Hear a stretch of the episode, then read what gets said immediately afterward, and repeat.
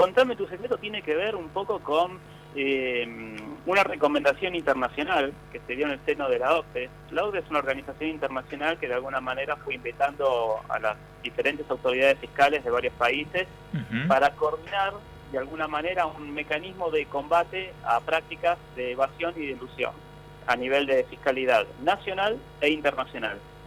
Eh, dentro de esas recomendaciones que hizo la OCDE hace un par de años, una de ellas era la obligación del contribuyente y del asesor fiscal de revelar los esquemas de planificación fiscal que pudieran ser agresivos o elusivos. Y en este sentido, eh, planificar fiscalmente uno lo hace para cumplir con las obligaciones, ya hablamos de eso hace un tiempito, pero también hay contribuyentes o a veces asesores fiscales que se dedican a vender mecanismos, instrumentos, prácticas, eh, mecánicas de negocios orientadas a la evasión fiscal. El tema es que el contribuyente hoy es global. Un contribuyente que, solamente trabaja a nivel nacional, no sé, lo, percibimos nosotros, que ese es el estándar porque trabajamos a nivel nacional, pero el estándar a nivel, eh, a nivel internacional es otro. El contribuyente global está parado en diferentes jurisdicciones, en diferentes países, y las administraciones fiscales son esencialmente localizadas. Entonces hay una disparidad de poderes, ¿no? Es decir, el contribuyente global en realidad es más poderoso que la administración fiscal. Esto lo advirtió la OCDE, lo advirtió un, organismo de Latinoamérica que concentra administraciones tributarias desde hace, mucho, desde hace mucho tiempo. Y esta resolución básicamente nos viene a decir a nosotros, los asesores fiscales, mire señor, si usted se enfrenta a un contribuyente donde su práctica internacional encuadra en alguna tipología que podría ser considerado agresivo o elusivo eh, orientado a defraudar al fisco nacional, usted tiene la obligación de informar qué es lo que está haciendo el contribuyente. De eso se trata la reglamentación del fisco nacional, un mecanismo de defensa, poder obtener información para luego salir a, si se quiere, fiscalizar al contribuyente y decir, bueno, señor contribuyente, esto usted no lo puede hacer. Bien, esto tiene aspectos positivos, negativos, ¿cómo ha impactado más que nada ¿no? en el en el campo tributario y más principalmente de los asesores? Mira, yo creo que es positivo el tema. La verdad es que uno como profesional entiendo que tiene una, una responsabilidad con la sociedad. Uno no puede utilizar su práctica y su conocimiento especial para generar un daño. Eh, pretender que un contribuyente, porque se acerca a un asesor fiscal, eh, el asesor fiscal es obligado a generarle un beneficio viendo que ese beneficio en realidad es espurio, dañoso y que en realidad se basa en el secretismo y el oscurantismo fiscal, implica realizar una muy mala práctica de, la praxis que, uno tiene como profesional.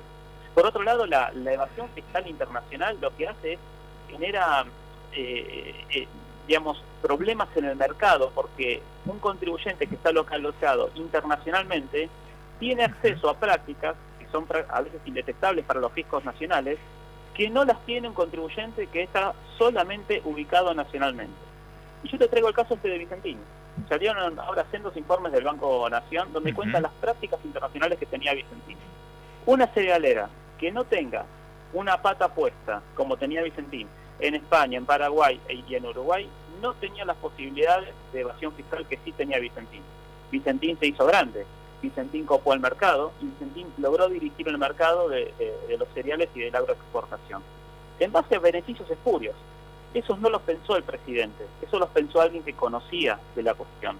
Entonces, en definitiva, esto es bueno porque eh, vamos a empezar a ver que aquellas prácticas que eran nocivas para la economía nacional, que generaban severos problemas en, eh, en, lo que uno interpreta que es un mercado. Cuando una ciudad del Instituto de Economía viene y te dice en la mano la mano invisible de Adam Smith, el mercado, somos todos iguales. Bueno, la realidad es que no es así. ¿Y por qué no somos todos iguales? Porque algunos tienen herramientas, acceso a herramientas que otros no tienen. Estas cosas se conocen, lo que pasa es que son difíciles de probar. Bueno, estas, eh, estas prácticas vienen a decir, mire señor, si usted es asesor profesional, se dedica a vender este tipo de esquemas, eh, va a tener problemas.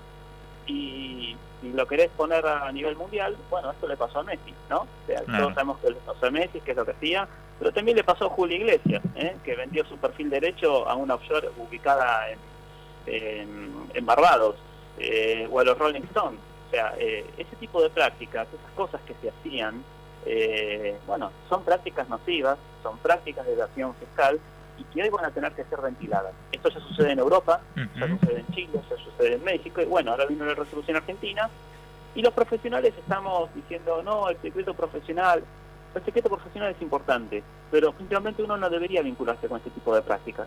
Mí un contribuyente viene y me dice, usted me tiene que ayudar a evadir, yo le voy a preguntar, le voy a decir, y no, yo no tengo que ayudar a evadir, yo tengo que decir que dice la ley, pero no a obligarlo a evadir. Entonces, directamente esto creo que va a ser muy sano y va a desterrar algunas prácticas realmente muy nocivas aquí en Argentina y en el mundo, obviamente, ¿no? Ojalá que sí suceda. Entonces, podemos decir que, que, esta disposición acerca un poco más al profesional a lo que sería el campo de la ética.